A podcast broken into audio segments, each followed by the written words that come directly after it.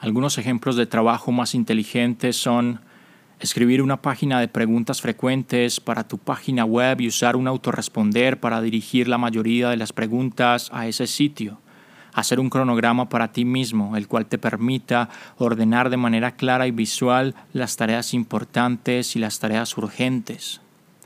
Invertir en un software de automatización diseñado para ocuparse de tareas simples todos los días, pero que requieren mucho tiempo o en su defecto contratar por horas un asistente virtual. Siempre existe el trabajo que debe hacerse todos los días, pero no permitas que se convierta en el objeto de tu enfoque. No busques trabajo por hacer, el trabajo ya no es igual a dinero, ahora eres un emprendedor digital.